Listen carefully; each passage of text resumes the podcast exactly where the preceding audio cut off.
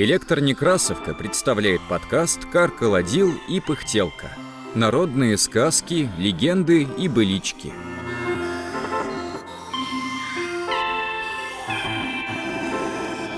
«Не бери лычка, отдашь ремешок», читает Аполлинария Острожкова. Одна деревенская старуха была такая безжалостная, жестокосердная, что ей ни почем бывало кинуть камнем в птицу – прибить палкою ни за что ни про что собаку или другое животное. Идет эта старуха раз, набравший ягод, из лесу, и видит она, спит медведь под кустом. Чем бы ей пройти мимо?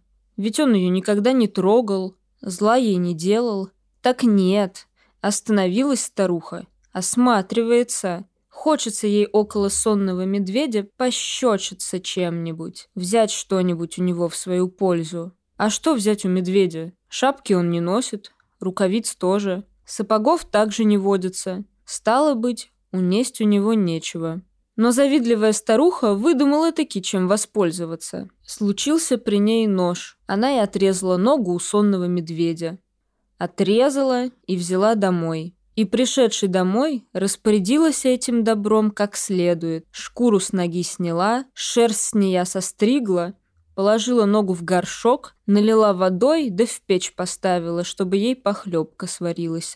Шкуру разослала на донце, да села на нее. А шорстку начесала на гребень и принялась опрясть. Надо сказать, что дело было уже к вечеру. Старуха придет и думает. Вот, какую я себе добыла сегодня выгоду. Будет у меня и ужин хороший, и шерсти я себе добыла на чулки, а кожей скамью обтяну. Правда, все это чужое у меня. Медведь останется весь век без ноги. Да мне что за дело? Пусть его. На трех походит теперь. Мне он, положим, ничего дурного не сделал. Да чай другим немало надоедал.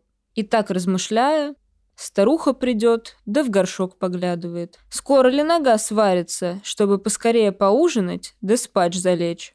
Жужжит веретено, а шерстка придется медленно, Нитка то и дело обрывается. У старухи руки дрожат. Видно, что у старушки совесть нечиста. Кипит вода в горшке, а нога не уваривается. Мясо медвежье, все такое же жесткое.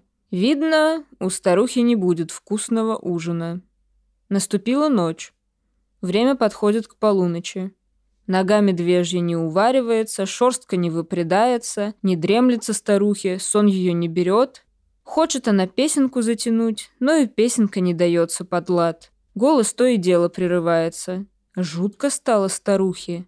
Неизвестно от чего, а стало ее дрожь пронимать.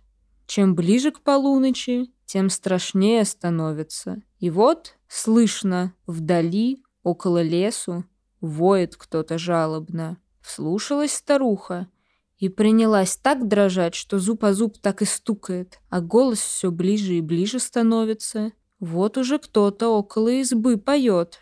«Я по селам шел, по деревням шел. Уж и все-то люди спят. Одна бабушка не спит, на моей шкурке сидит, мою шерстку придет, мою косточку варит». Так и ахнула старуха. «Батюшки Светы, это медведь идет!» Куда мне деваться теперь? Съест он меня!» А медведь уже на дворе поет. «Я по селам шел, по деревням шел, Уж и все-то люди спят, Одна бабушка не спит, на моей шкурке сидит, Мою шерстку придет, мою косточку варит». Вскочила старуха, давай дверь запирать, загораживать ее чем ни попадя, а медведь уже в синях поет. «Я по селам шел, по деревням шел, уж и все-то люди спят. Одна бабушка не спит, на моей шкурке сидит, мою шерстку придет, мою косточку варит. Старуха кинулась на палате и забилась в самый угол. Затрещала дверь, сорвалась с петлей и грянулась. Медведь в избе поет. Я по селам шел, по деревням шел, уж и все-то люди спят, Одна бабушка не спит, на моей шкурке сидит, мою шерстку придет, мою косточку варит. Скорчилась старуха в три дуги, не дышит, сидит. Все утихло в избе, не шелохнется. Медведь принялся везде обнюхивать и лезет мордую к палатям. А старуха, сидя там, подумала, не ушел ли он? И захотела взглянуть. Только она высунулась, хам!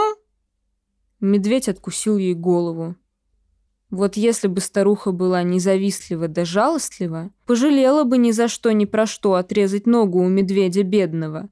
Так он бы ей ничего дурного не сделал никогда. И глядите, старуха была бы еще и теперь живехонька. А то, вот тебе бабушка и Юрьев день. Не обижай понапрасну, да чужого без спросу не бери.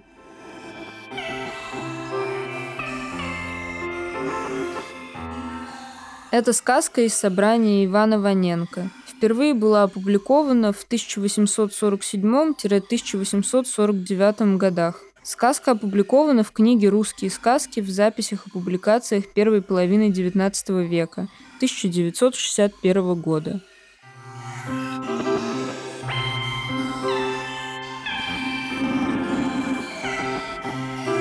Над подкастом работали Илья Старков, Екатерина Фадейкина, Инна Маркова, Аполлинария Осторожкова, Виталий Кулаков, Анатолий Соломатин, Даниил Тверской. Все сказки из нашего подкаста можно найти на сайте Электронекрасовка. Слушайте наш подкаст на удобных вам платформах. Ставьте оценки, не забывайте подписываться на нас ВКонтакте и Телеграме. Так вы будете в курсе всех наших новостей. Библиотека имени Николая Алексеевича Некрасова. Москва, 2022 год.